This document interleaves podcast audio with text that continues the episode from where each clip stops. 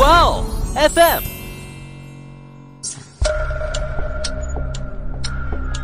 事件众说纷纭，案情扑朔迷离。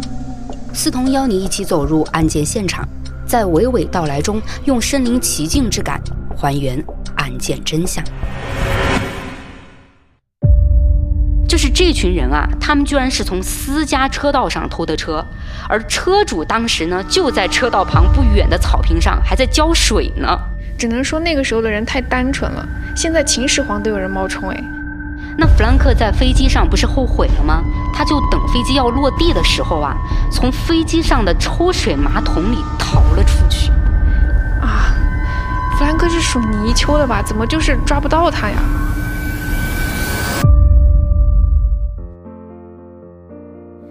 大家好，欢迎收听《爱因斯坦》，我是思彤，我是某某。今天我们这期节目呀，就不去讲那个手段残忍的杀人魔了，也不讲奇葩到让人听完狂翻白眼的变态狂啊。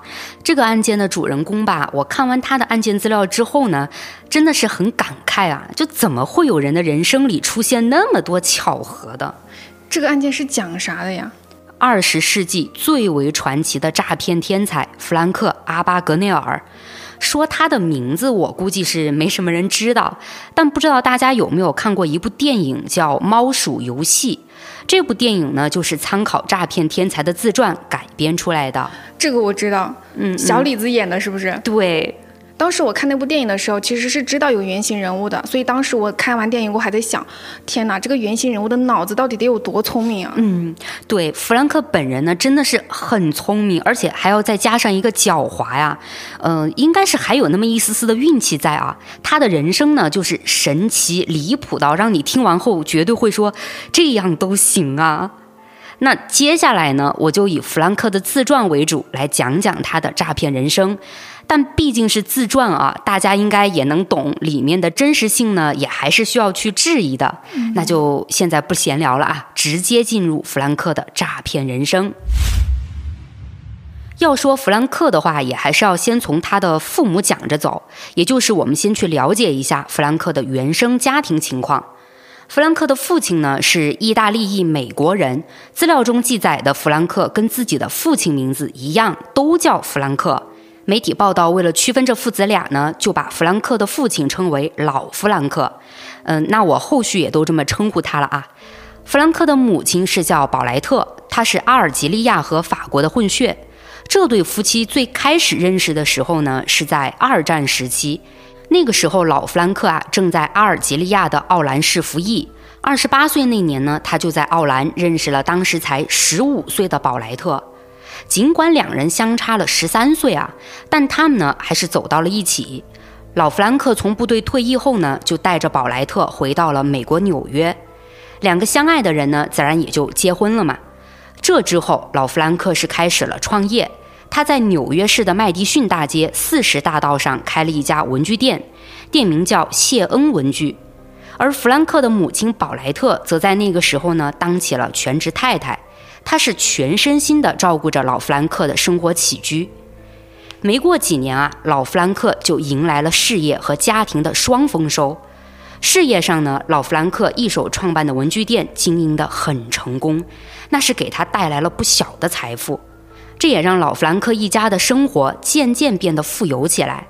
而宝莱特在这期间呢，是接连生了四个孩子。弗兰克就出生在一九四八年四月二十七号。出生地呢是美国纽约市的布朗克斯区，他在四个孩子里排行老三。那弗兰克一家六口人就全靠着父亲文具店的丰厚收入，一直住在又宽敞又豪华的大房子里。除了物质层面，老弗兰克和宝莱特都能很好的提供给自己的四个孩子之外呢，这兄弟姐妹四人啊，还拥有着父母全心全意的爱。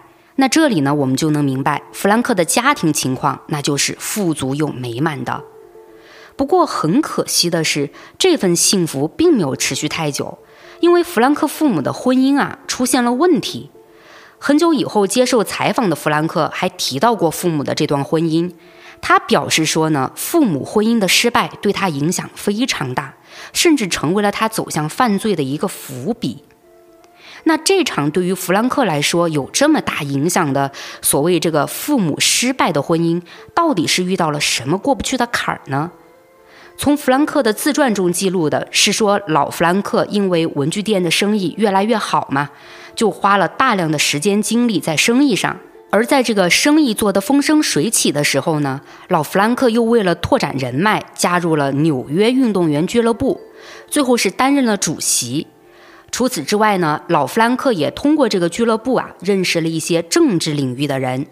也就这样，老弗兰克一头扎到了政治当中，甚至还成为了布朗克斯选区共和党的主要领导之一。那现在这个老弗兰克的身份地位，还有他的人际圈层，我们就知道是完全不一样了。他的事情呢就越来越多，但你说忙事业占据了老弗兰克的所有时间吧？其实也没有。他呢是在有钱之后有了一个爱好，那就是去海上捕鱼。他甚至还为了这个爱好啊，经常出国去深海捕鱼探险。可在老弗兰克有这么多活动的时候啊，都从来没有想过要带妻子一起去参加，特别是出国捕鱼啊。老弗兰克跟兄弟们一起去呢，就每次都是十天半个月的啊。听你这么说的话，就是老弗兰克所有的精力他都是放在了自己的工作和人脉圈子里，就即便是有了空闲时间，也没有想过去关心一下家里的妻子和孩子了。对，那在老弗兰克某天捕鱼回家之后呢？他就发现啊，宝莱特带着四个孩子离开了。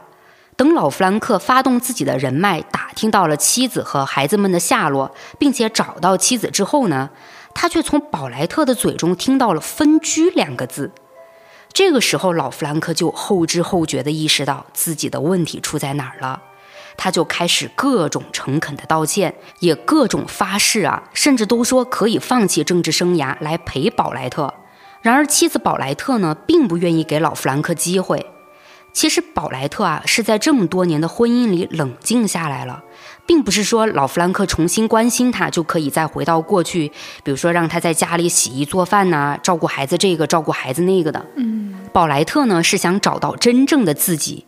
或许就是在这么多年的婚姻生活中，他对自己的人生有了思考啊。所以，宝莱特是在一家牙科学校报了名，准备好好学习一番。他还给自己呢规划好了目标，宝莱特想成为一名牙科技师。嗯，感觉放下全职太太身份的宝莱特是想要找到真正的自己。嗯，什么是自己真正想拥有的这一点，我感觉是必须明确的。不管是生活、事业，还是说我们的人生啊，可不能被别人框定给你的一个身份给束缚住。对。那在宝莱特和老弗兰克分居之后呢，老弗兰克还是会制造各种机会去跟这个宝莱特见面，甚至啊，都出动孩子们去说服宝莱特。但这一招反而是起了一个反作用。宝莱特知道老弗兰克把孩子们当做调解他们关系的工具之后呢，就非常反感，于是就向老弗兰克提出了离婚。而在这段时间里呢，宝莱特就完成了自己的目标，已经在一家医院当上了牙科技师。那正式离婚的时候，宝莱特就希望四个孩子都能跟着自己生活。毕竟宝莱特这个时候有工作了嘛，收入也不差，完全有能力继续一个人把孩子们照顾好。可你要说把孩子们都交给这个事业红火的老弗兰克照顾吧，宝莱特呢其实是非常不愿意的。毕竟在整个婚姻生活里，老弗兰克就没有真正管过家里还有孩子。可在这个时候，才十四岁的弗兰克却做出了一个让宝莱特极其惊讶的决定，他是主动选择跟父亲老弗兰克生活。其实这个行为在后来弗兰克的自传中啊也是讲明了的，是弗兰克觉得自己的父亲在这段婚姻当中啊并没有什么错，他是想不明白就为什么非要让父亲一个人生活，又加上父母分居那段时间呢，老弗兰克为了讨好宝莱特嘛，不是经常去找孩子们吗？在那个时候，弗兰克其实跟父亲的关系就亲近了不少，所以弗兰克就觉得父亲特别好，也就这样呢，才想留在父亲身边。那面对弗兰克的选择，宝莱特也尊重他，最终呢，就带着其余三个孩子过上了新的生活。那这之后，跟着父亲的弗兰克，他也开启了新的生活方式，就是这个老弗兰克离婚之后啊，家里呢不就没人照顾小孩了吗？所以老弗兰克不管是去谈生意，还是去参加政治活动啊，都会把弗兰克带在身边。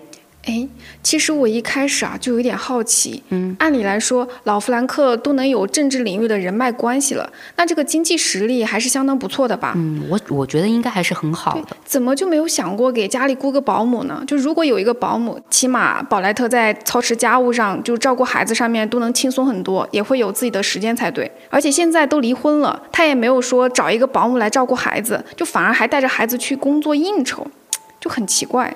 嗯，你提到的这一点吧，在弗兰克的自传中呢，并没有围绕家庭和父母的行为去深入写啊。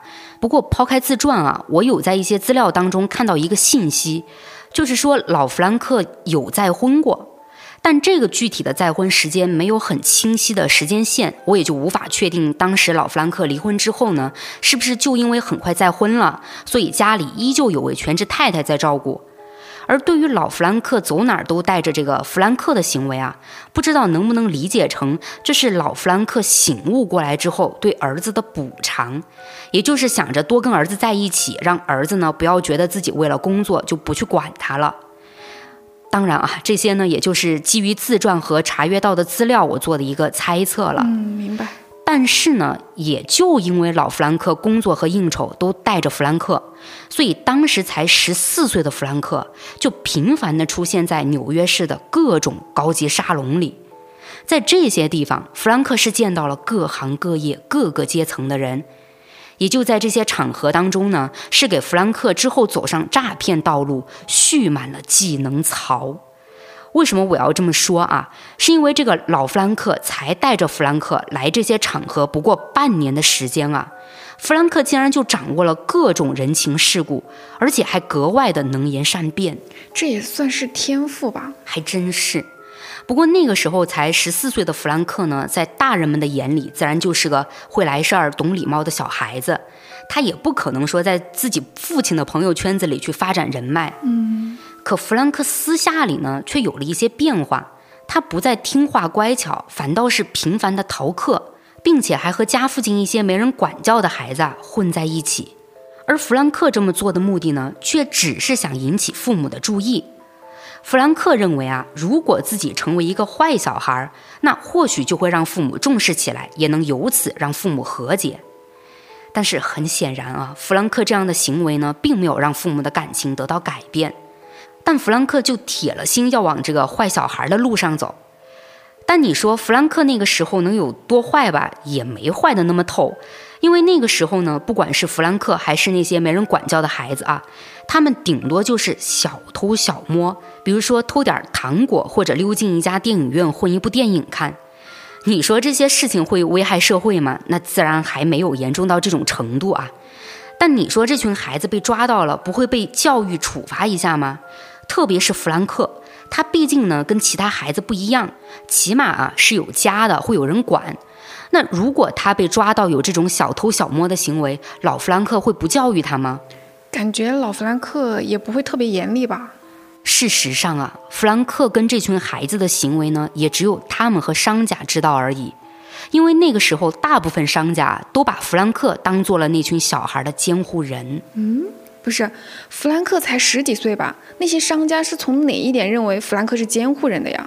这个地方就要说弗兰克跟其他孩子不一样的地方了。当时弗兰克他的这个块头啊，比同伴们都大很多啊，就是很壮实，对吧？对，而且这个弗兰克十五岁的时候呢，身高啊就已经一米八出头了，体重呢差不多在七十七公斤。就这身高体型，我觉得谁看了都不会去相信他只是个十四五岁的孩子。那就是长得比较老成嘛。嗯，我们就说他很成熟啊，成熟。那也就因为这样呢，弗兰克和同伴们犯错被抓到后呢，商家们啊不是把弗兰克当成是照看这些小孩的大哥哥啊，就是当成照看学生们的老师。在这种情况下，商家也就只会简单的数落几句，让弗兰克好好约束和管教那些孩子。那从你讲的这些来分析的话，感觉动手去偷东西的不太可能是弗兰克吧？因为你想啊，要是他也被抓到就是偷东西，那从商家对他的认知里，不就是一个成年人在行窃吗？这应该是会直接报警的吧？哪会说什么哦，说几句就放他走了？哎，我觉得你今天的视角很独特呀，我都没有想到这一点。那这么说的话，就不排除弗兰克有可能是这个孩子王。不过他自传里呢就没有去展开说了。那现在呢，我们就了解到了弗兰克十四五岁就很能言善辩，还有他这个时候一个体型的情况，也就能懂啊。后面呢，他也在十几岁就冒充各种职业行骗，却没被人怀疑的原因是什么了。我确实懂了，但我还是有一丢丢好奇啊，就是弗兰克十几岁的时候到底长得有多成熟啊？如果我没记错的话，小李子当年就是演猫鼠游戏的时候，应该是二十七八岁的样子吧？那也就是说，原型人物的弗兰克十几岁的时候穿个正装出来，再捯饬一下，直接就是二三十岁的人了，就感觉是不是太成熟了？这个弗兰克呢，他十几岁到底是什么样子啊？这个我是没有找到照片，但是找到了一张他二十岁的这张照片呢，我会贴在小宇宙上架的这期节目简介里。那这张照片里呢，二十岁的弗兰克是穿着一身飞行员的制服。这不用我多说了啊，他是成功冒充了美国环球航空公司的飞行员。哇哦，飞行员，电影里的经典片段。嗯，没错。不过我下面讲的这个时间线上呢，弗兰克还没有开始冒充飞行员啊，在当时呢，他就只是跟自己的狐朋狗友做着一些小偷小摸的事情。而再怎么偷东西呢，弗兰克那时也并不是说为了钱，他主要呢还是想获得父母的关注。所以在这个阶段，弗兰克也就没有任何实施诈骗的想法。当然啊，还有一个很重要的原因，就是当时老弗兰克给他提供着充足的票子。不过弗兰克在这之后呢，是遇到了一件事儿。事情发生的精准时间呢，我没有查到，但记录上说呢，弗兰克的那群社会朋友啊，偷了一辆车，然后把车还开到了弗兰克的家门口，想要接上弗兰克一起出去玩儿。当时的弗兰克呢，根本不知道这辆车的来历，也就这么稀里糊涂的啊坐上了车。不知道他是不是还想过，哎，自己的这帮兄弟什么时候这么豪横了，连车都有了？那这辆车呢，在这之后是还没开出去一公里啊，他们一群人呢就被警察给拦住了。而这个时候，弗兰克才知道，他的这群社会朋友啊，到底是怎么偷的车。当知道了这个偷车经过之后，弗兰克是彻底被他们感人的智商给震惊住了。你知道是个什么偷车经过吗？什么？就是这群人啊，他们居然是从私家车道上偷的车，而车主当时呢就在车道旁不远的草坪上还在浇水呢啊！是不是觉得很搞笑了？对。那当时呢，这个车主啊还有些愣神，他也有可能是看着哎那边的人比较多嘛，就不敢去阻拦。反正这个车主啊，就眼睁睁地看着自己的车被开走了。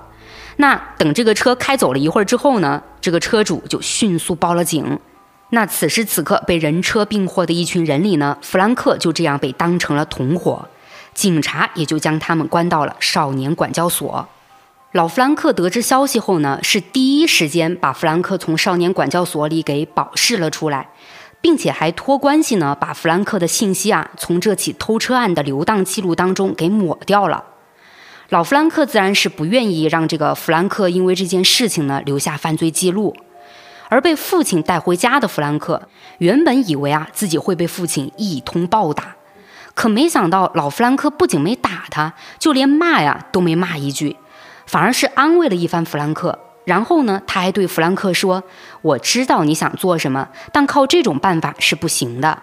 虽然在法律上你还是个孩子，但你的个头已经是个成年人了。也许你应该试着像成年男子一样去考虑问题。”啊，这么说，老弗兰克是知道弗兰克跟那些社会朋友混在一起的目的，只是为了想要获得他们的关注，对吧？对，而且老弗兰克也还明白，弗兰克的这个想法呢，要是不被纠正啊，万一让他做出更极端的事情来，那就彻底没救了。所以老弗兰克也就不打算在儿子进了一次少年管教所之后，还去责备他什么，反而是想开导和教育他。弗兰克呢，确实也听懂了，他也意识到自己的方法用错了。于是，在这之后啊，弗兰克就离开了那群社会朋友，而他呢，开始按时上学，并且还在空闲的时间里打了份工，是负责运输业务的办事员。弗兰克靠打工呢，给自己赚了点生活费。这走向不挺好的吗？是很好啊，就感觉都是新春合家欢电影的桥段了。对，那老弗兰克对儿子的改变也就非常满意了。他认为呢，弗兰克正在逐渐往好的方向发展。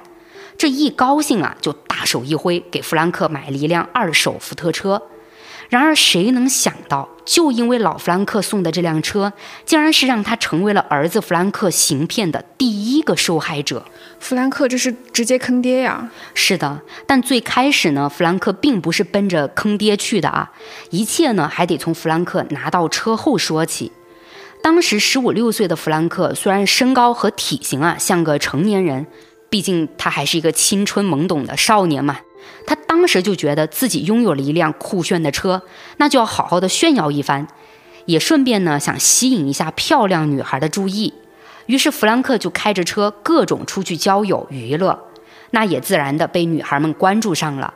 而他呢就顺势开着车载那些女孩到处去玩。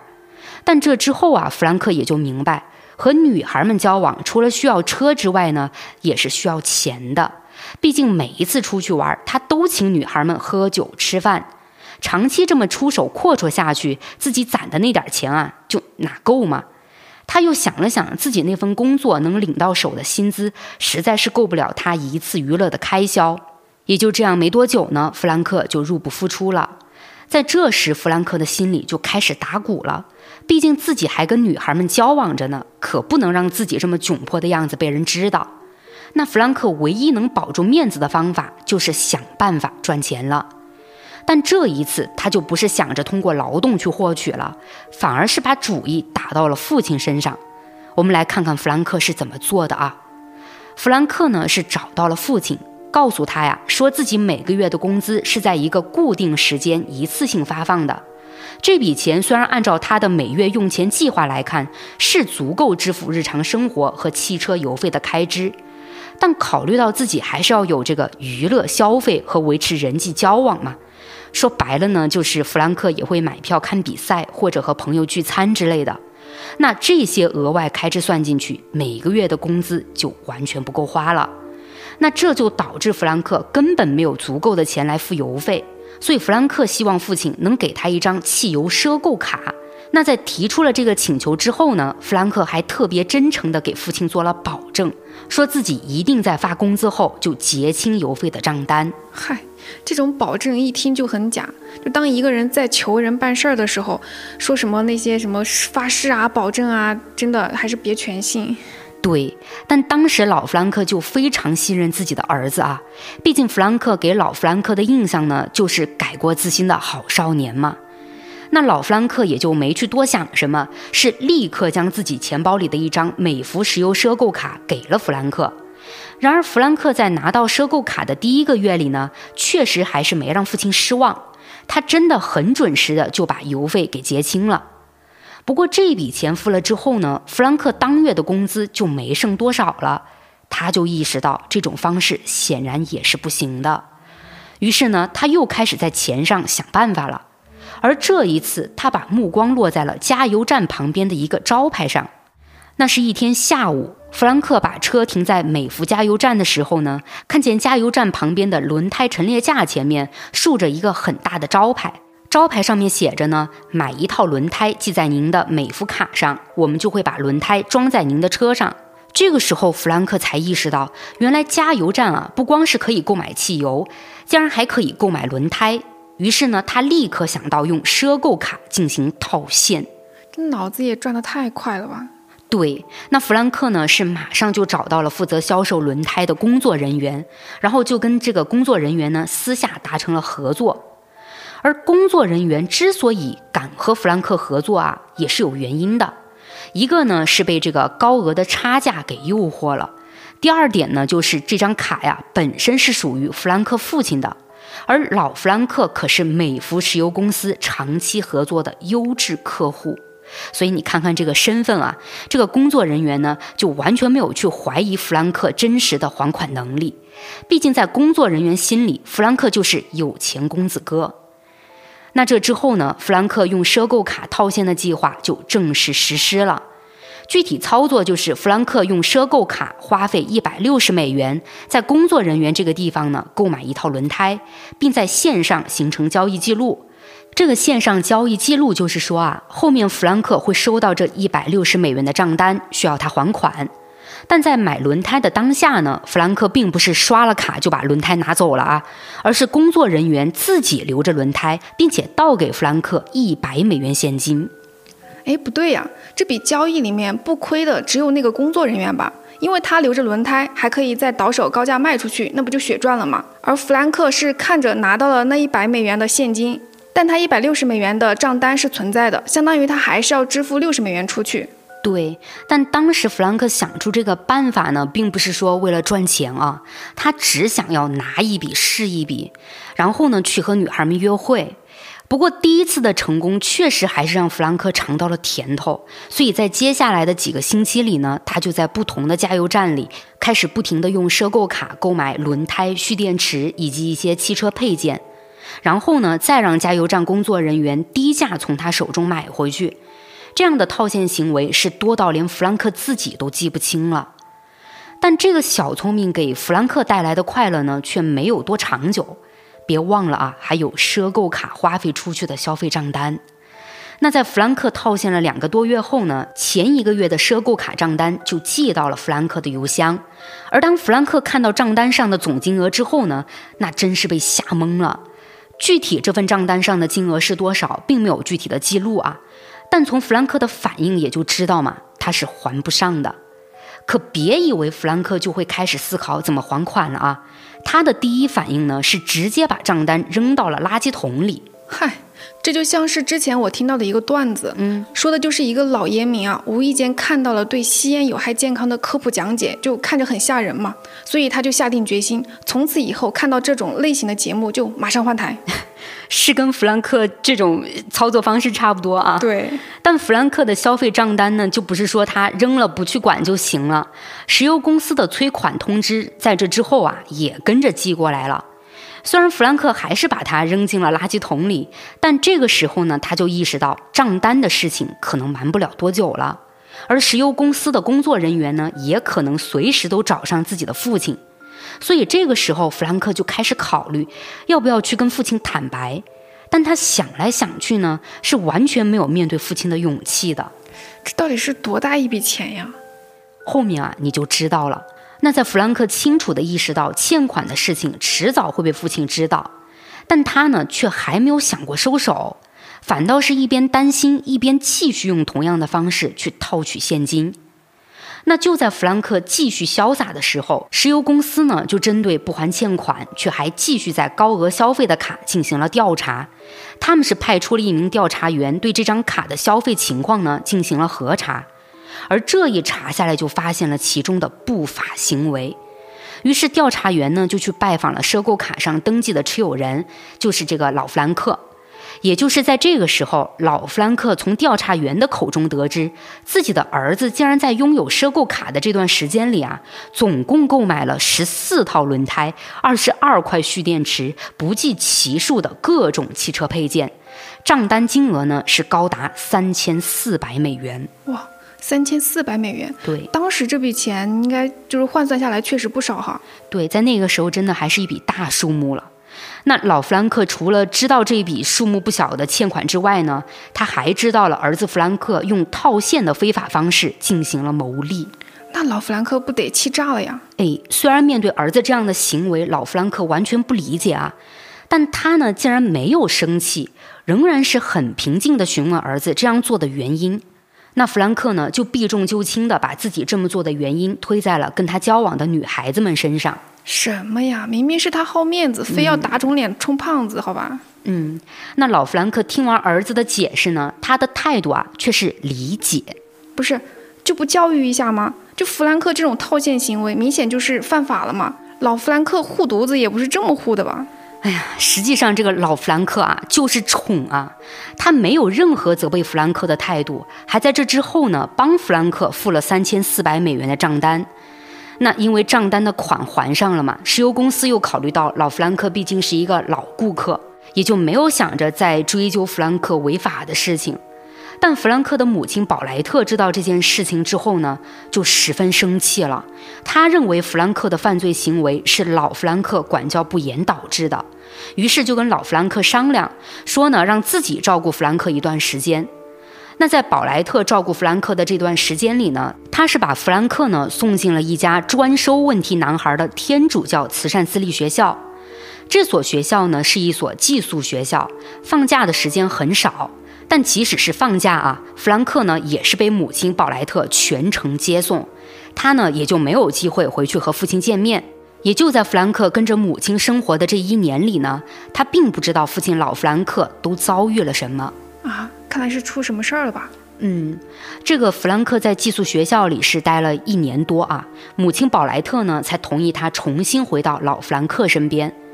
可当弗兰克跟着父亲回家后，却发现啊，原本宽敞的大房子，就他的那所豪宅啊，没有了，有的只是一栋简陋的小房子。而原本是公司老板的父亲，却成了一名邮局职员。这巨大的落差让弗兰克难以相信。也就在这个时候呢，老弗兰克就说明了情况。原来，在弗兰克跟着母亲生活的那一年时间里，老弗兰克的公司在资金周转上出了大问题，这就导致他失去了公司，甚至还不得不变卖了大房子和两辆汽车，还有其他一些值钱的东西用来还债。而现在这个邮局职员的工作呀，都还是老弗兰克在朋友的帮助下好不容易才找到的。那在弗兰克听完父亲说的这些之后呢，他还认为父亲的破产也跟自己之前欠下的三千四百美元有关系，还挺自责的。而老弗兰克却转过头来安慰他说：“公司破产呢，跟你一点关系都没有，不要在意这些事情。一个人拥有什么并不重要，重要的是你想要成为什么样的人。”感觉老弗兰克的人生态度还挺豁达的。对，能看得出来，老弗兰克心态真的很好啊，什么事儿他好像都能想开。那刚才老弗兰克不是说了一句很有哲理的话吗？就是一个人拥有什么并不重要，重要的是你想成为什么样的人。弗兰克呢，倒是把这句话给记住了。他思考了好几天，却始终想不明白自己的追求。最后啊，他竟然抱着一种寻找自我的心态，决定离家出走了。出发前呢，弗兰克没有给父亲留下任何信息，也没有跟任何人告别，只是拿了一些简单的行李就踏上了火车，寻找自我的人生旅程。这怎么变得文艺起来了呢？我还是要说一句啊，因为这些内容都是出自他本人的自传，估计是有美化过。但是啊，正因为弗兰克的离家出走，这就开启了他的诈骗之路。时间呢，来到一九六四年的六月，十六岁的弗兰克离家后去到的第一站是美国纽约。当他走下火车之后呢，就在不到一个小时的时间里认识了一个跟自己差不多大的男孩。但这里呢，不是说弗兰克就想着在纽约认识一些朋友了，他这么做是想给自己找个免费住宿的地方啊。他这一下火车就开片了呀？对。当时弗兰克在纽约呢，是人生地不熟的状态嘛，身上带的钱也不多，所以他就计划要先节省用钱。那自然现在最大的一笔开销就是住宿费。那为了能免费住宿呢，弗兰克就锁定上了这个男孩。但不知道弗兰克是具体怎么跟这个男孩聊上的啊？反正几句话下来，男孩就很乐意的带着弗兰克去了家里。那等弗兰克来到男孩家后呢，他面对男孩的父母就编了个故事出来，说自己呢父母双亡，一个人孤苦伶仃的在外面闯荡，一直都没找到落脚的地方。这个善良的家庭啊，那真的是非常同情弗兰克，所以就让他住了下来。那在弗兰克拥有了免费的住宿之后呢，他还算是有良心啊，并没有想着再骗这个家庭什么，而是很积极的在纽约找起了工作。但这种积极呢，并不是说弗兰克想要弄明白自己到底想要成为什么样的人，反而是他想赶紧赚到钱，好继续去和女孩们约会。我觉得弗兰克想要成为什么样的人已经很明显了。嗯，确实也是。那在弗兰克暂住在这个善良家庭里的这段时间呢，他也就顺利找到了一份工作。但当时的弗兰克还不太了解纽约的消费情况。当时他找的这份工作给他的时薪呢是不到两美元，一周干下来吧，他也就只有六十美元左右。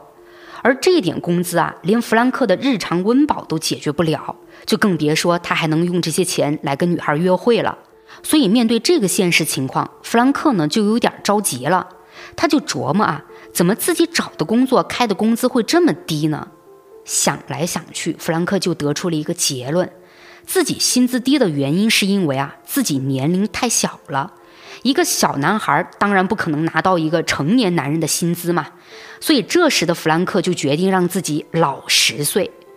之前我也提到过了啊，弗兰克的身高和体型是跟成年男人差不多的，哪怕这个长相上还有些稚嫩啊，但他把衣服穿成大人模样，言谈举止再往成年人方向上靠一靠呢，那状态跟成年人就没什么区别了。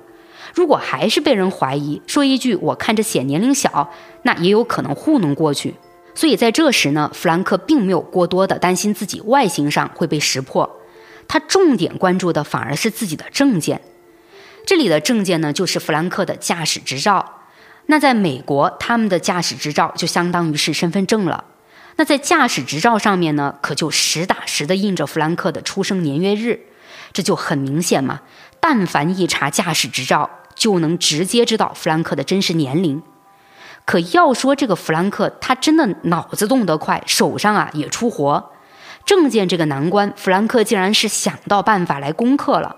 他靠自己在学校里学过的书画刻印，把驾驶执照上的出生日期从一九四八年就改成了一九三八年。据说这改出来啊，肉眼呢根本看不出有什么问题。那改好之后呢，弗兰克就抱着试一试的心态，拿着驾驶执照去了劳动市场。他这个时候就是一个二十六岁的成年男人了，不过弗兰克呢还是没有找到高薪工作，是伪造年龄被发现了吗？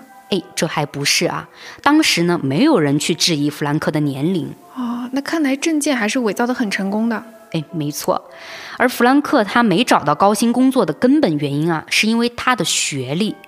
弗兰克在见了好几个雇主，跟他们沟通之后，就明白了，决定一名员工薪资多少呢？不是说年龄来决定的，而是受教育程度。这就很好懂了啊，也就是学历越高，报酬就越高。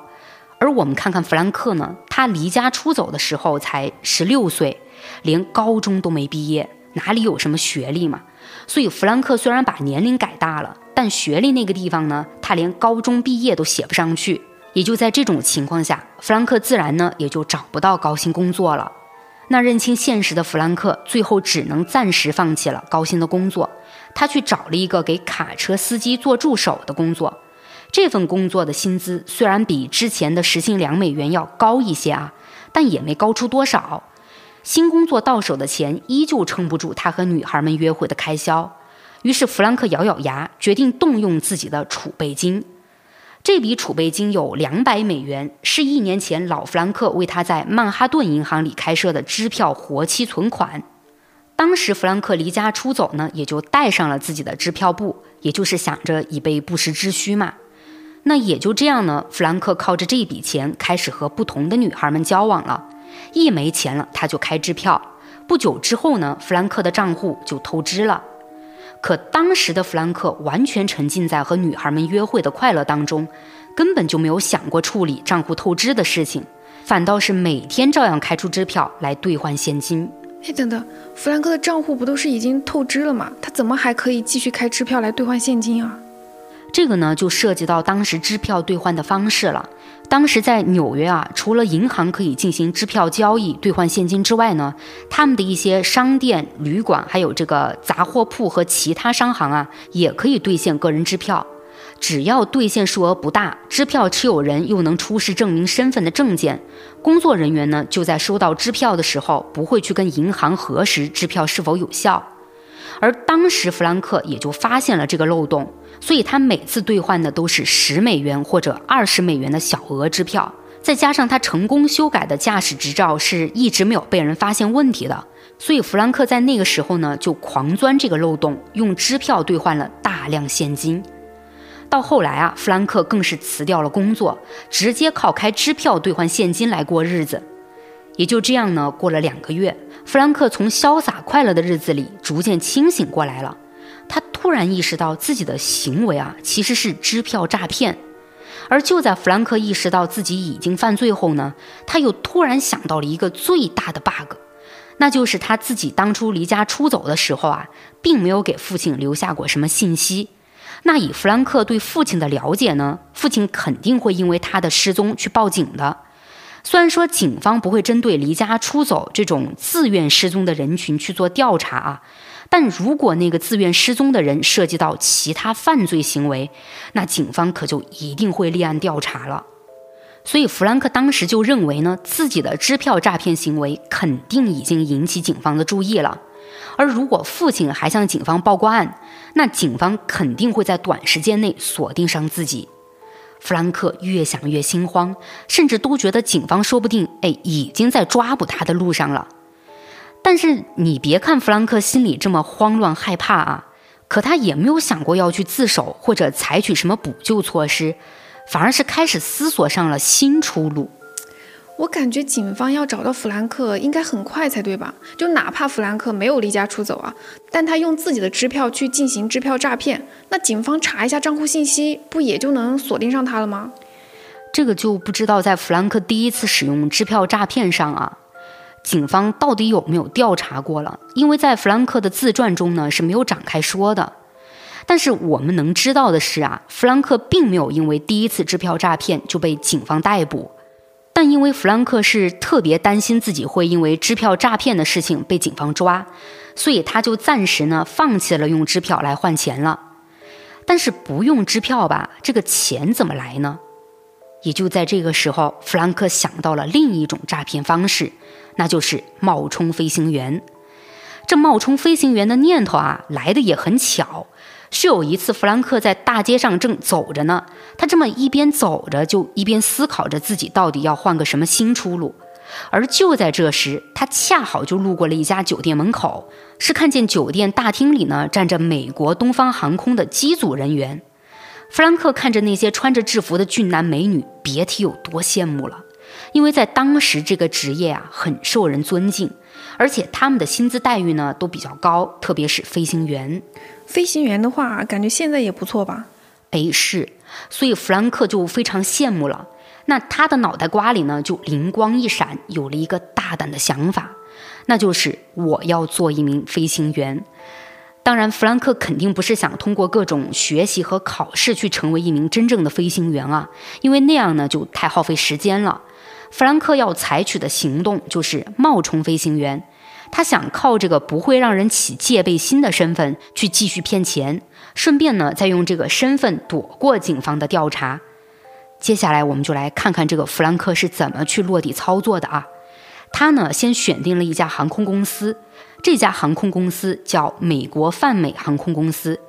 之后弗兰克呢是给这家航空公司的采购部打了通电话，称自己呢是一个名叫罗伯特布莱克的副机长。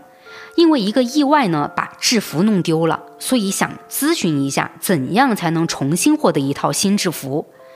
采购部的接线员在那个时候啊，也没有去怀疑弗兰克的话，直接就告诉了他领取制服的公司地址，并且呢，还很贴心的提前跟那家公司打好了招呼，表示有一位副机长要来补领制服。那接线员这么轻易就相信了弗兰克的话吗？就他都不去核实一下身份的？的确没有啊，这里面呢其实还是有一些客观因素存在的。首先啊，当时泛美航空呢是世界知名的航空公司，旗下飞行员就很多了。别说接线员不认识，就连飞行员之间啊，也不是所有人都相互认识的。其次呢，也跟时代背景有关。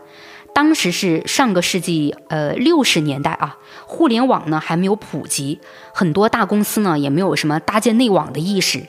也就是说，当时的工作人员无法像现在这样，只输入一个人的姓名就能从公司档案里调取到相关资料进行查证。还有一个原因呢，就是从接线员答复弗兰克的话里，可以去猜测一下啊，或许那个时候航空公司补领制服的情况是发生过很多次的。也就这样呢，接线员对弗兰克的话没有任何怀疑。那当弗兰克从接线员那儿拿到了补领制服的公司地址后呢，也就立刻赶了过去。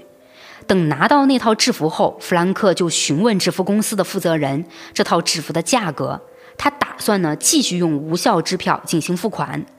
可弗兰克刚把支票递过去，他就意识到完蛋了，因为那张支票上签的呀是弗兰克的本名，也就是弗兰克·阿巴格内尔。而当时他是顶着罗伯特·布莱克这个姓名在跟制服公司的负责人交流，那要是被发现名字不对，这个弗兰克冒充飞行员的计划不就直接失败了吗？对呀，那他被发现了吗？哎，那还真的要说弗兰克这运气啊，就不知道为什么这么好。他虽然意识到支票上的姓名不对，那也不能立刻就把这个支票收回去不给吧？这样反常的行为不就更引起怀疑了吗？嗯。但是呢，制服公司这边的负责人却没有收下弗兰克递过来的支票。原来啊，泛美航空的工作人员在领取制服的时候呢，只需要记个账就行了。制服花费的钱，后续呢会从对应的员工账户上进行扣除。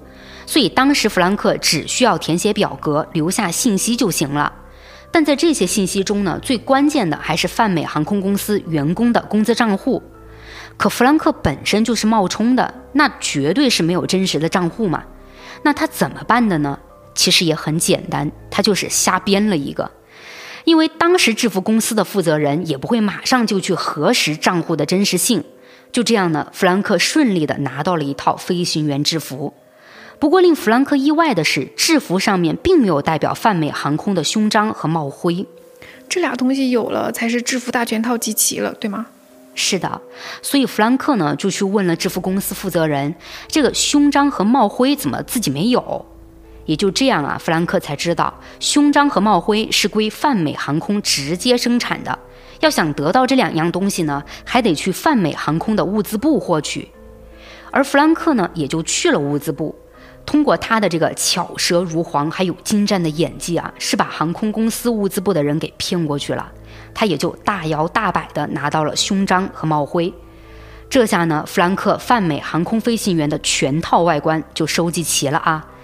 但他想要成功扮演飞行员，却还需要一张身份卡和飞行执照。不用说，绝对是拿到了吧？对，但不是说他拿到的是正儿八经的航空公司的证件啊，是他伪造的。反正弗兰克呢，就是一番神操作，他的假身份卡和假飞行执照就这样到手了。但这两样东西上的名字就不是之前他说的罗伯特·布莱克了，而是改成了弗兰克·威廉姆斯。可在各种装备道具都集齐了的时候呢，弗兰克却没有采取诈骗行动。他是再次给泛美航空打去了电话，说自己是一所中学的学生记者，想要采访机长，写一篇报道。没想到泛美航空公司还真给弗兰克转接了一位机长。诶，不是，他采访机长干啥呀？套话啊！弗兰克呢是想要了解泛美航空公司的运作情况。包括副机长最小的年纪是多大，然后还有什么呃，怎么去享受通行优待，怎么免费搭乘其他航空公司的飞机等等等等。嚯，他这战术用得好呀，知己知彼嘛。对，目的呢就是想在冒充飞行员的过程中不露馅儿嘛。等他在机长这儿了解的差不多了呢，他就穿着飞行员的制服去熟悉了一下航空公司。之后，他是又用弗兰克·威廉姆斯这个假身份，在银行里开了一个账户，并且还留下了存局后领的邮箱地址。嗯，这里我解释一下，什么叫存局后领啊？存局后领呢，是指写明收件人姓名和指定留存的邮局名称，由收件人按规定到留存邮局凭证件领取邮件。说白了啊，就是为了方便住址流动，或者说住址不确定的用户接收邮件和汇款的一项业务。当然，弗兰克选择这个业务呢，肯定不是因为他住址流动性的问题，而是弗兰克呢不想暴露自己的住址。那在这之后不久呢，弗兰克就从邮局领到了他订购的两百张个人专用支票。也就这样，他开始用泛美航空公司副机长的身份，不断在纽约机场的各大银行柜台前去用支票兑换现金了。那等弗兰克换到了一定的现金之后呢，他就顶着弗兰克威廉姆斯副机长的身份，享受了免费航班。弗兰克是带着一大叠现金离开了纽约，前往了迈阿密。弗兰克的身份卡和飞行执照就没有人发现是假的吗？还真没有，不知道是这个弗兰克的伪造技术太厉害了呢，还是说在那个年代啊，没有人会觉得副机长都还会有人冒充？嗨，只能说那个时候的人太单纯了。现在秦始皇都有人冒充哎。那我还是继续我们严肃的讲一下这个案件故事啊。啊，好说。那等弗兰克到了迈阿密呢，他就继续用支票来兑换现金。那手里有钱的他呢，也就开始了尽情享受。别忘了，弗兰克还有泛美航空副机长这个身份加持啊，所以这时他的快乐呢，就不是我们能去想象的了。之后，弗兰克在迈阿密玩的差不多了，就又去当地的银行换取了一些现金，然后呢是飞去了旧金山。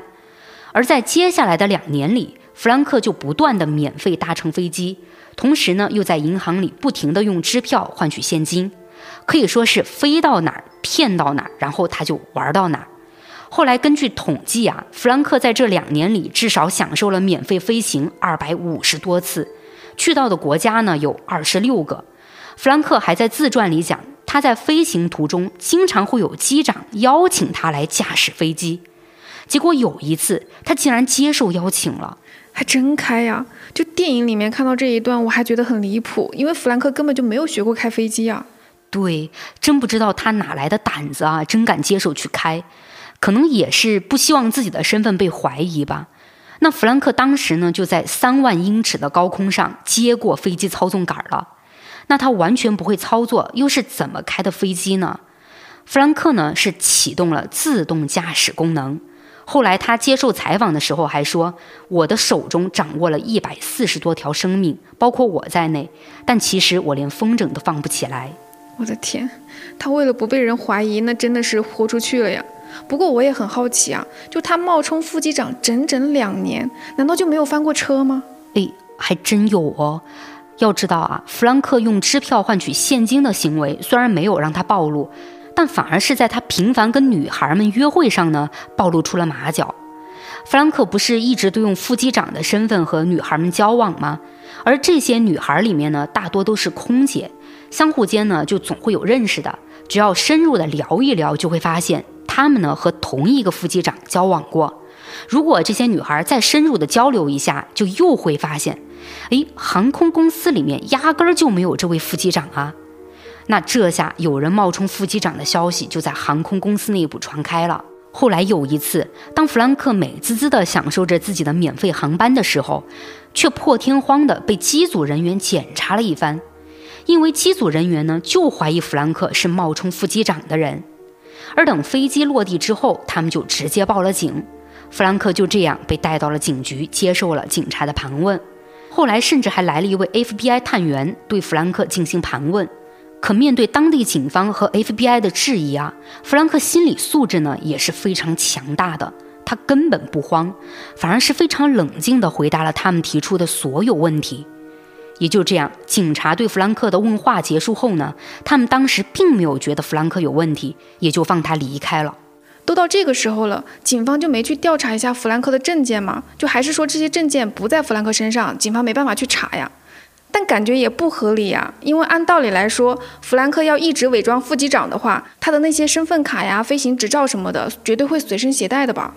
嗯，按理来说应该是这样才对啊，但你提到的这个问题呢，我还真没办法回答你，因为自传里面啊是没有具体去讲弗兰克这次被警方盘问的时候，他们到底有没有针对证件去做调查，反而就有点奇怪吧。嗯，我再接着往下说啊。当时弗兰克虽然在警方的眼皮子底下蒙混过关了啊，但他呢也意识到冒充副机长这件事儿是不能再做下去了，于是他就自费买了一张机票飞去了美国东部的亚特兰大。与此同时呢，弗兰克的诈骗行为也总算是引起了 FBI 的注意。在华盛顿特区呢，FBI 调查员肖恩·奥里莱接到了命令，他被派去专门逮捕诈骗犯弗兰克。但当时奥里莱在弗兰克的行踪上呢，却并没有太多线索。而当弗兰克来到亚特兰大之后呢，他就在这里冒充上了儿科医生。弗兰克当时想要在亚特兰大租个房子避风头，结果在填写租房申请的时候呢，弗兰克是在职业栏里啊填写了医生这个职业，因为他担心如果自己再去填这个飞行员的话，房东呢可能会向航空公司求证。结果没想到，等他入住公寓之后，竟然在这栋公寓楼里啊认识了一个真正的医生。那弗兰克呢，就凭借他的演技和口才，把自己的医生身份塑造得以假乱真，竟然连这名真医生都相信了弗兰克。也就这样呢，这位真医生就邀请弗兰克担任他们儿童医院的实习生监视，而弗兰克也不虚啊，他直接就答应了。那他要入职呢，也不是说直接穿个白大褂就行啊，自然呢也就需要医学相关的证明文件。所以他就重操旧业，伪造了一份医学院毕业证。弗兰克呢就顺利得到了这份在医院的工作。才开始去的那几天吧，弗兰克根本不需要做诊疗和上手术室，更多的呢只是负责管理和监督实习生的工作情况。所以他就自认为啊这份工作很简单。但很快呢问题就来了。这某天晚上啊，弗兰克在值夜班的时候。忽然就接到了一名骨折严重的孩子，这个小孩呢是需要立刻进行手术的。当时实习医生就立刻把弗兰克请了过去，希望弗兰克能跟他一起把这场手术做了。但弗兰克哪里懂啊？这不会出什么医疗事故了吧？那你就太小瞧弗兰克的主角光环了。弗兰克他来到手术室后呢，并没有慌，反而是在旁边装模作样的给这个小孩进行了一番检查。然后呢，他就像是老医生带这个新手医生那样啊，表示呢要把做手术的机会交给手术室里的两名实习医生去做。这两名实习医生呢就觉得这是弗兰克这位经验丰富的医生给他们的一个机会。也就这样啊，这场手术是被实习医生给扛过去了。不过还别说啊，这俩实习医生呢确实很不错，手术呢是很成功的。弗兰克这下呀就大松了一口气。也就这样呢，他掌握了一个小技巧，就是把自己所有的病患都丢给实习医生去处理。但别以为弗兰克这样就能长久的蒙混过关，他呢为了保住自己的医生身份不被识破，还在暗中努力。弗兰克是学了很多的医学术语，这也让他跟真医生们交流的时候呢，完全没有露馅儿。这弗兰克不会就一直这么在医院混下去吧？也没有啊，因为弗兰克呢，他还是有点良心发现了。其实是有这么一件事儿，是他亲眼看到了一个重病的婴儿因为治疗无效死亡了。这下呢，弗兰克就心虚了。他不希望未来的某一天会有能治好的小孩，却因为他这个冒牌货而丧命。所以弗兰克呢，就在他入职医院的第十一个月辞职了。还算他有点良心啊。对。那弗兰克辞职之后呢，就去了南部某一个州的省会城市。他在这座城市里呢待了一个月左右，而他来这里呢，还不是盲目的一个选择，反而是早就规划好的一条后路。因为在以前他还冒充这个副机长的时候，是和一位叫迪安妮的空姐交往过一年，而迪安妮生活的地方呢，就是弗兰克现在到达的这座城市。诶，哪座城市啊？就自传里没说吗？是，呃，这本自传在内容上，他为了保护当事人的隐私啊，有些细节就被修改，或者说是直接模糊化了。啊，明白了。嗯嗯，不过知不知道这座城市也不影响我们的故事啊。那这个弗兰克和迪安妮交往的时候呢，是给自己重新取了个假名，叫罗伯特·康纳德。也就这样呢，曾经的恋人又见面了，他们就恢复了恋爱关系。但这次迪安妮似乎想让这个关系啊更进一步，他就问了弗兰克过去的很多事情，什么家庭情况啊，学生时代他怎么样啊，在哪里毕业的呀，等等等等。弗兰克当然不可能说真话嘛，而在学业方面呢，他就骗迪安妮说自己拥有法律文凭。太能吹了，这下是不是他又要去自学法律了呀？还别说，感觉弗兰克每一次行骗都会丰富他的这个学术知识啊。对呀，那也就因为弗兰克说自己是学法的嘛，迪安尼呢就在一次宴会上把他引荐给了当地的助理检察官。而当弗兰克在跟这位助理检察官套近乎的过程中呢，就得到了一个消息，说是当地的检察总长正在招律师助理。我的天，有这么巧吗？嗯，于是呢，弗兰克就想，哎，要不我冒充个律师算了。也就这样啊，弗兰克又用上了造假证的技术，给自己整了个哈佛大学毕业证。后来呢，他又突击学习法律，经过四个月的强化学习，在面对两次律师资格考试失败后呢，他总算成功考过了。也就这样，弗兰克进入了州检察院，成为了检察总长的助理。这个时候的弗兰克才十九岁。不得不说呀，弗兰克在没有任何基础的情况下，只花了四个月就通过了律师考试，是真的很厉害呀。对这一点，弗兰克确实也很自豪啊。后来呢，他接受采访时还有些炫耀的说，自己智商啊不仅高达一百四十，记忆力呢还非常好，只要他看过的书，百分之九十都能记住。那在弗兰克进入州检察院工作后没多久呢，他的这个女朋友迪安妮啊，却被航空公司派到了另一座城市达拉斯去工作了。而等女朋友一走，弗兰克转头就跟一名高官的女儿暧昧起来。但这里就不重要了啊，重要的是弗兰克即将经历律师身份被戳穿的危机。弗兰克因为工作性质呢，不就会跟很多高学历的律师碰面吗？也就这样呢，他遇到了一个哈佛毕业的高材生。哇，弗兰克这个假哈佛是碰上了真哈佛了。对，那这个哈佛高材生在知道他们是校友之后呢，就对弗兰克特别有好感，是隔三差五的就去找弗兰克约着吃饭啊、打高尔夫球啊等等。弗兰克毕竟他能说能编嘛，也就没有排斥这个真哈佛高材生的邀请。但是呢，弗兰克却发现他们在聊天中，这个哈佛高材生总会把话题绕回到哈佛上，非要去跟弗兰克谈学校里的事情。那弗兰克是假哈佛毕业生嘛，他根本就不敢深入的跟对方聊下去，所以每一次弗兰克都尴尬又不失礼貌的把话题岔开。不过有一次，这个方法就完全不灵了。当时呢，是在一个聚会上。这位高材生呢，是当着所有人的面跟弗兰克呢聊哈佛法律系某位老师的情况，还让弗兰克说说自己上了这个老师的课后有没有什么心得体会。那在这么多人面前，弗兰克呢就完全避不开这个话题了，他也就只能硬着头皮乱说了一通。这下啊，真就被这位高材生怀疑上身份了。据说这个高材生是在那之后呢，就开始私底下对弗兰克的身份展开了调查。不过要说弗兰克吧，他自己呢还是心里有数的，或许就是意识到自己露馅了，他便赶紧辞了职，自己的女友和暧昧对象也没时间去考虑怎么道别了。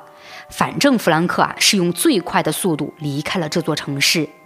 但这里啊也还是要提一嘴，弗兰克当上律师助理之后呢，虽然是为了安全起见，没有再用这个假支票去骗钱，但他这份律师助理的工作那薪资啊还是很不错的。所以，当他离开这座城市的时候呢，并不缺钱。于是，在这之后啊，弗兰克是开启了一段逍遥的度假生活。他去了很多州，什么科罗拉多州、呃新墨西哥州、亚利桑那州等等等等，可以说是哪里的景色美，他就去哪里度假。当然啊，在度假期间呢，弗兰克还是恋情不断的。也就在这个时间段里呢，弗兰克把之前做律师助理赚的钱都花光了。这下他又开始冒充回飞行员了，也就继续用最开始的支票诈骗套路来给自己换钱。那在他不愁钱的日子里呢，他也就觉得没意思了嘛，所以闲来无事就去大学里转了转。而当他看着学校里青春靓丽的女孩子的时候啊，就脑补自己站在大学教室里被女孩们围绕的场景，那真是乐得不行了。于是弗兰克就立刻决定要去做一名大学老师。动机不纯，真是恶心啊！嗯，虽然弗兰克冒充大学老师是成功了啊，但也只是暑假班的代课老师。夏天一结束呢，弗兰克的教师工作也就结束了。这之后呢，他继续换回副机长的身份，蹭了个免费航班，飞到了旧金山。而就在这里，弗兰克遇到了他诈骗人生中的真爱。不会吧？我怎么就这么不信呢？在这个弗兰克的自传里呢，的确是这么写的啊。这个让弗兰克觉得是真爱的女孩呢，是美国航空公司的一名空姐，名字叫罗萨莉。弗兰克到底有多爱罗萨莉呢？按弗兰克的话来说啊，就是让他萌生了结婚的念头。这用词很微妙啊，萌生就是代表只是想过了。嗯，但还是要知道啊，弗兰克呢是跟着罗萨莉回过家的，他都见了罗萨莉的父母了。而罗萨莉的父母在知道弗兰克是航空公司的副机长之后呢，对他当然也就是很满意了嘛，甚至还说啊，弗兰克和罗萨莉可以在一个月后结婚。当时弗兰克也确实真的是想和这个罗萨莉结婚，但他理智下来了，他很清楚啊，自己不能这么做。毕竟在罗萨莉和他父母眼里，自己是一个叫弗兰克·威廉姆斯的副机长。但如果他结婚了，那这个假身份绝对是不可能瞒下去的。到时候呢，罗萨莉就会知道弗兰克是一个叫弗兰克·阿巴格内尔还不满二十岁的诈骗犯。但面对让自己这么深爱的女孩，弗兰克不想再欺骗她了。于是，在某一天的下午，他把真相呢告诉了罗萨莉。罗萨利一开始只觉得是这个弗兰克在跟自己开玩笑啊，但看到弗兰克一直都很认真的表情，他就彻底明白弗兰克说的是真话了。那罗萨利是啥态度呀？罗萨利呢是大哭了一场，哭完之后呢，似乎没有什么太多的情绪波动，反而是对弗兰克说：“我们回家吧。”啊，罗萨利不会是原谅弗兰克了吧？这都行？哎，你听我往后讲啊。那弗兰克这边呢，因为是第一次说出真话嘛，他心里呢就慌得不行，甚至都有点不敢面对罗萨利。听到罗萨利说回家，他就拒绝了，说让罗萨利先走，自己呢想一个人冷静一下。然而当弗兰克冷静完了之后，再回去罗萨利家的时候呢，这魂呐都差点被吓没了。他万万想不到罗萨利家门口停着一辆警车，那很明显啊，罗萨利呢报警了。弗兰克就扭头逃走了，可不对呀！如果罗萨莉是真的想让警察抓到弗兰克，不应该是等弗兰克回来之后先稳住他，然后再偷偷报警吗？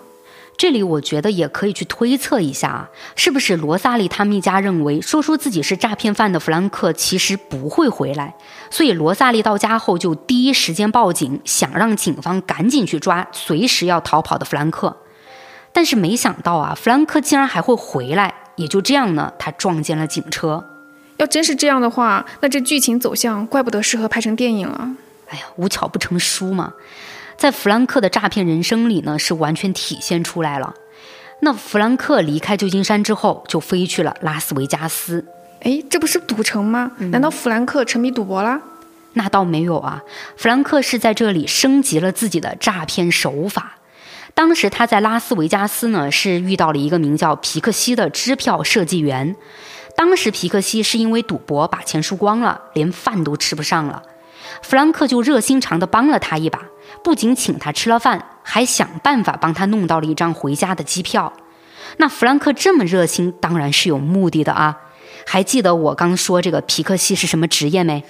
支票设计员，对吧？对。这职业啊，让弗兰克眼睛都亮了。他因为帮助了皮克西嘛，所以也可能就是这个皮克西为了感谢他，就告诉了弗兰克印制普通支票需要什么工具以及制作的具体流程。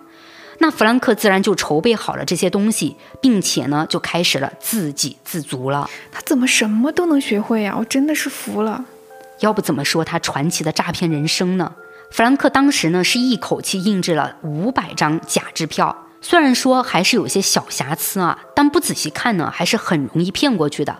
那就在弗兰克制作好支票的第二天，他就开始穿着副机长的制服，出现在赌场、酒吧、旅馆，还有这个夜总会这些场所啊。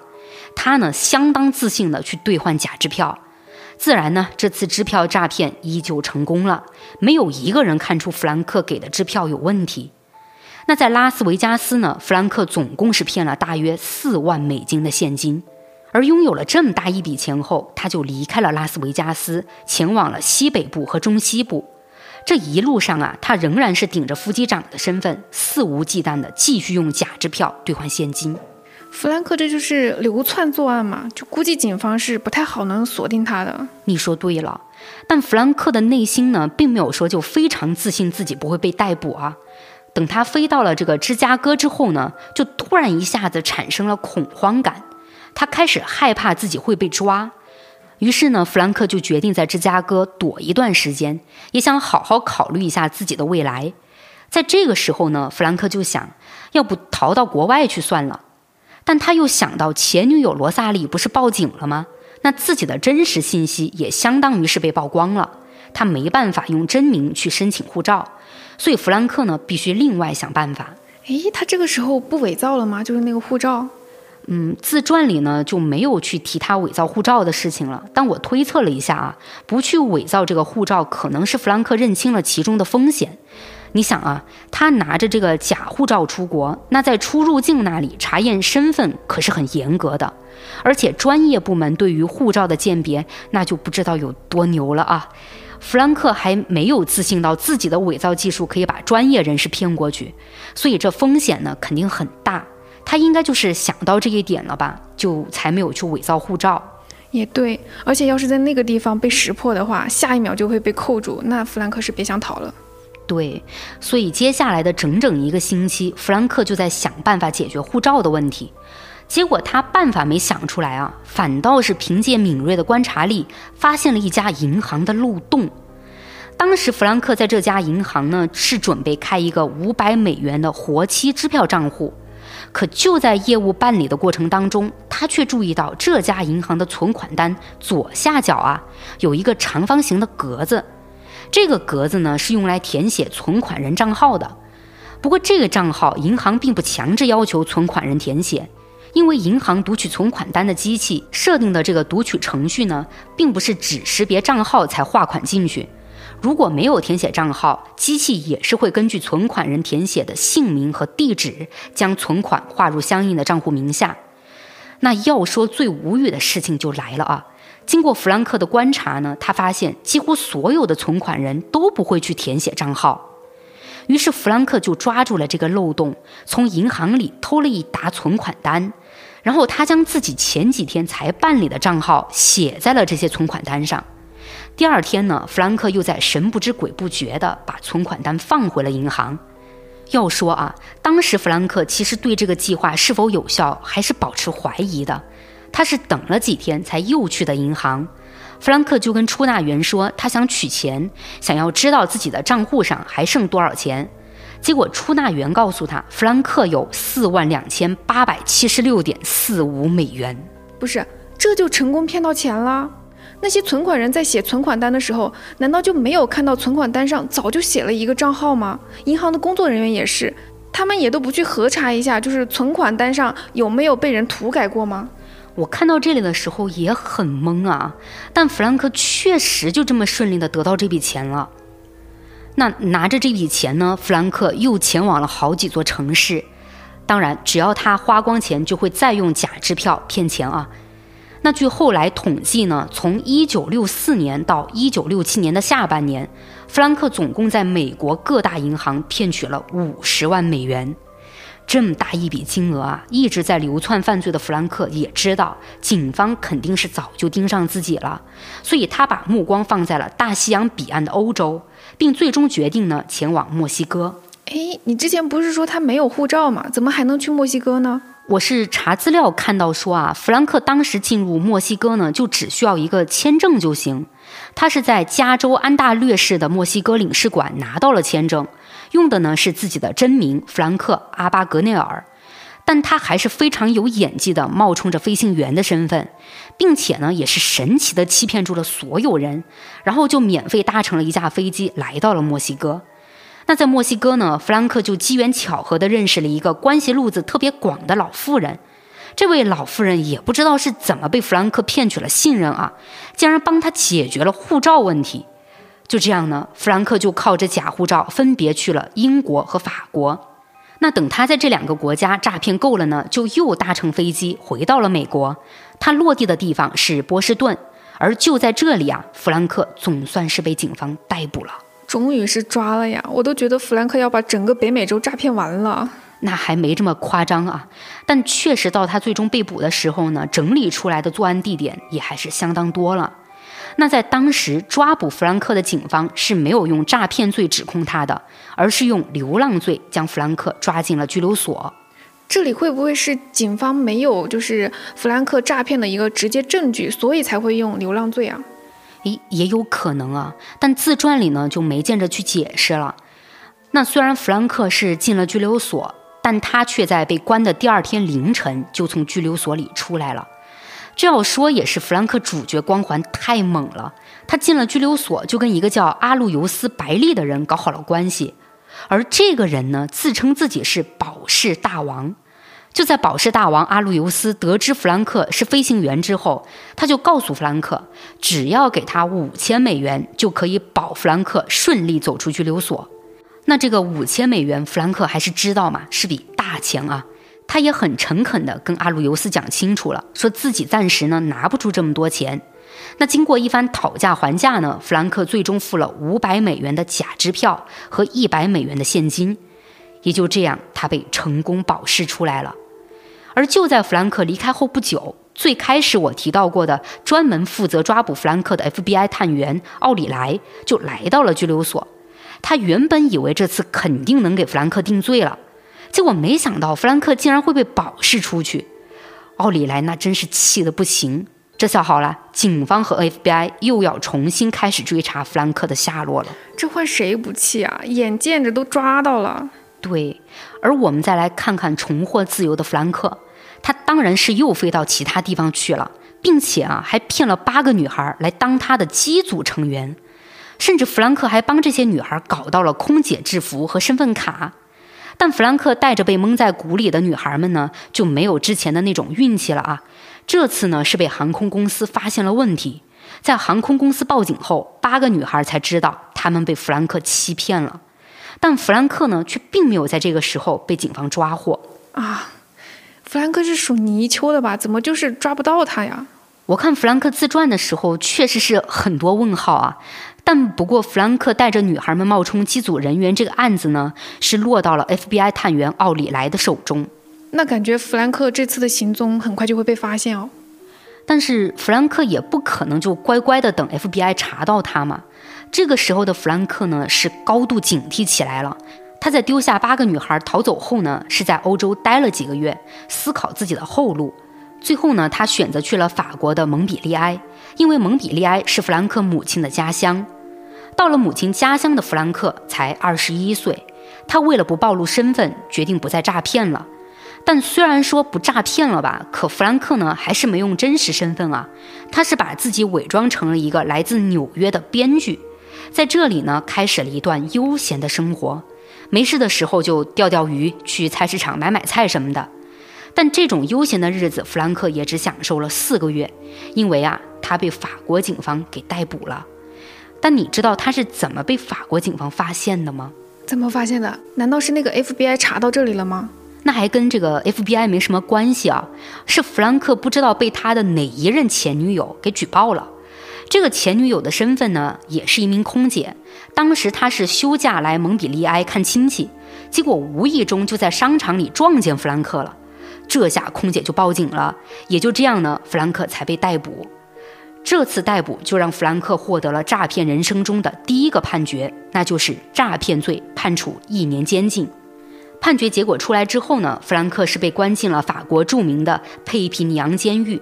在这个暗无天日的监狱里，弗兰克足足待了半年。他之后又被押去了巴黎，在那里的监狱中呢，关了一段时间。最后又被押到了瑞典，关了小半年。可当弗兰克在瑞典监狱待了才四个多月，意大利、西班牙、土耳其、德国、英格兰、瑞士这么多国家政府相继提出，他们都要将弗兰克引渡归案，完成对他的判决。也就是说啊，每一个被弗兰克实施了诈骗的国家，都将要对他的犯罪行为进行审判。这完全能想得通，也就弗兰克罪有应得呀。对，所以弗兰克就怕了，他不想自己的下半辈子都在各个国家的监狱里度过。但就在这个时候，他原本是板上钉钉要坐牢到底的人生，竟然出现了转折。这个瑞典的法官啊，看着弗兰克年纪还小，而且呢还非常聪明。他就怎么说呢？就有些惜才，所以这位法官就问弗兰克：“如果再给你一次重新开始的机会，你会选择正确的道路吗？”这话问的，那弗兰克肯定要说会呀。对，想都不用想，就是回答会嘛。所以态度非常诚恳和端正的弗兰克就打动了这位法官。也就这样呢，法官把他遣送回了美国，让他只用在美国的监狱里服刑。可当弗兰克坐上回美国的飞机之后啊，他就后悔了。即便现在的判决是只用在美国坐牢，但对于年纪轻轻的弗兰克来说，他也知道这样就是在浪费自己的青春，在毁掉自己的未来。他一直诈骗就是光明的未来吗？就弗兰克一直都是屡教不改的类型，他的未来还不知道会有多少犯罪事件呢。哎，弗兰克的未来确实让很多人大跌眼镜哦。嗯，我先把现在的情况说完啊。那弗兰克在飞机上不是后悔了吗？他就等飞机要落地的时候啊，从飞机上的抽水马桶里逃了出去。居然真的是抽水马桶，牛啊！对，但即便弗兰克是又逃走了，但他的主角光环这次就弱了很多。他是再次被抓住了，最后呢被遣送到了位于亚特兰大的联邦拘留中心候审。可就是在这个拘留中心，弗兰克完成了最滑稽的一次越狱行动啊！弗兰克每次都有让人意想不到的行为，就我都不知道该怎么去评价他了。我们就不评价了啊！啊，行，我来说说具体情况是什么样的。当时弗兰克被遣送到这个拘留中心的时候，不知道是哪个环节出问题了，竟然是没有弗兰克的转狱执行书。这样一来呢，拘留中心签到处的工作人员就有一堆问题要问执行官，比如说犯人是谁，为什么会转狱，为什么执行官没有转狱执行书等等。而巧合的是啊，这个押送弗兰克的执行官呢，就是个暴脾气、不愿意解释的人。他被拘留中心的工作人员是问烦了，直接就让拘留中心的工作人员他们啊，随便找个牢房将弗兰克关起来。拘留中心的签到官看到押送弗兰克的执行官态度这么敷衍啊，就误以为弗兰克是上面派下来暗访拘留中心工作的监察员。这不至于吧？怎么就能联想到是过来暗访的呀？这真的就更巧了，因为就在上个月，这个拘留所刚好就来过监狱监察员。也正因为当时拘留所里没人意识到会被暗访，所以工作上的问题呢就被抓到了，也就直接是解雇了两名员工。那再说回弗兰克啊，聪明的他就发现了这个情况，那是高兴坏了。他当然要好好利用这个天大的巧合。那在当时呢，弗兰克虽然是被关在拘留所里啊，但他呢却还没有被定罪，也就还是拥有跟外界联系、打电话的权利。于是弗兰克就联系了亚特兰大的一个仍然对他很信任的女友，这个女友叫琼西布林。弗兰克是让西布林给他伪造了一张监察员的身份名片，等名片伪造好后，西布林就借着探视的机会把这张名片啊交给了弗兰克。那有了这张名片呢，弗兰克就告诉拘留所里的一名警卫。说自己啊就是监察员，并还说自己现在要提交一份案件资料，让警卫允许自己出拘留所一趟。弗兰克编出的谎话呢，还特别有逻辑性。他说自己的同事已经开车来到拘留所门外了，他就出去个十分钟就能回来。那自然嘛，有上次监察员暗访的事情，又加上弗兰克给警卫看了名片，警卫呢就立刻相信了弗兰克，直接就开门把他送出去了。而弗兰克说的那个开车在外面等的同事呢，也就是西布林。这下弗兰克就在西布林的帮助下成功逃跑了。我已经对弗兰克的诈骗人生无法感慨了，就感觉他的运气贼好，然后就是巧合太多了。对，但弗兰克在这个时候就没什么运气好到让他躲过警方了啊。最终呢，弗兰克还是被 FBI 抓获了，最后是被美国法院判了十二年有期徒刑。但弗兰克只在监狱里服刑了五年。他二十六岁的时候呢，就获得了假释出狱了。出狱之后的弗兰克就格外落魄了啊，因为他有犯罪记录嘛，并且呢还是被曝光的全美国都知道的诈骗犯，所以他什么工作都找不到。就在弗兰克实在生存不下去，甚至又想破罐子破摔，就继续诈骗的时候，FBI 竟然向弗兰克递出了橄榄枝。弗兰克呢，竟然就成为了 FBI 的安全顾问，啥？还真的是电影的走向啊！我都以为是剧情故意设计的呢。是想不到原型弗兰克啊，他的这个未来啊，真的会是这个走向吧？他呢是为 FBI 免费提供咨询服务，协助他们抓获了一大批金融骗术高手。后来，弗兰克呢还成立了一家安全公司，也出版了许多关于讲解这个文件欺诈、支票诈骗相关的书籍，并且还为银行设计了防伪支票。而当弗莱克在为 FBI 提供咨询服务的时候呢，也收获了爱情。这次弗兰克是非常认真的对待这份感情了。后来的弗兰克是一直坚称，与妻子的相遇是改变他生活的动力。好吧，这结局说实话我是没想到的。嗯，那弗兰克的诈骗人生呢，就到这个地方讲完了。嗯，但我还是觉得吧，弗兰克这个故事里面应该还是有很多虚构的地方吧，因为我听下来觉得太像剧本了，这怎么可能会有那么多巧合呢？说实话。确实巧合多到离谱了，呃，而且还有一个点啊，就是最开始我也提到过，整个案件故事呢是根据弗兰克的自传来讲述的，真假这个我没办法完全去确定，但是当时啊也确实有人较真儿，对弗兰克的诈骗人生去进行了了解和验证，结果是发现这个弗兰克说的很多诈骗经历与事实呢并不相符。包括他所说的这个冒充医生、律师和大学老师这些经历呢，可能都有虚构的成分。最后，甚至还有一位知名记者专门出了一本打假弗兰克的书。嗯，那关于弗兰克的诈骗人生，到底哪些是假的？我觉得要不这样吧，我之后呢整理个文本发到咱们这个听友群里，感兴趣的听友呢就可以去了解一下。嗯嗯，也对哈，这样呢也能比较直观的去了解嘛。嗯，那我下面呢就把话题转到影视剧推荐环节哈。就前面思彤你也提到了《猫鼠游戏》这部电影嘛，那我就那我就不去重复说了。但除了《猫鼠游戏》呢，弗兰克的故事其实还改编成了一部美剧，名字叫做《妙警贼探》，主要讲述了一名诈骗高手和逮捕他的 FBI 探员就是搭档合作破案的一个喜剧故事。这部剧的人设呢是与《猫鼠游戏》有点相似的，但案件却并不相同，就是剧情紧凑，笑点也很足。感兴趣的听友们可以去瞅瞅。嗯，那今天呢，我就和某某聊到这儿了。想知道弗兰克诈骗人生到底哪些是虚构的呢？就不要忘记去咱们的听友群哦。对，除此以外呢，听友特辑的投稿也在等着你们哟。没错，今天就这样啦，我们下期再见，拜拜，拜拜。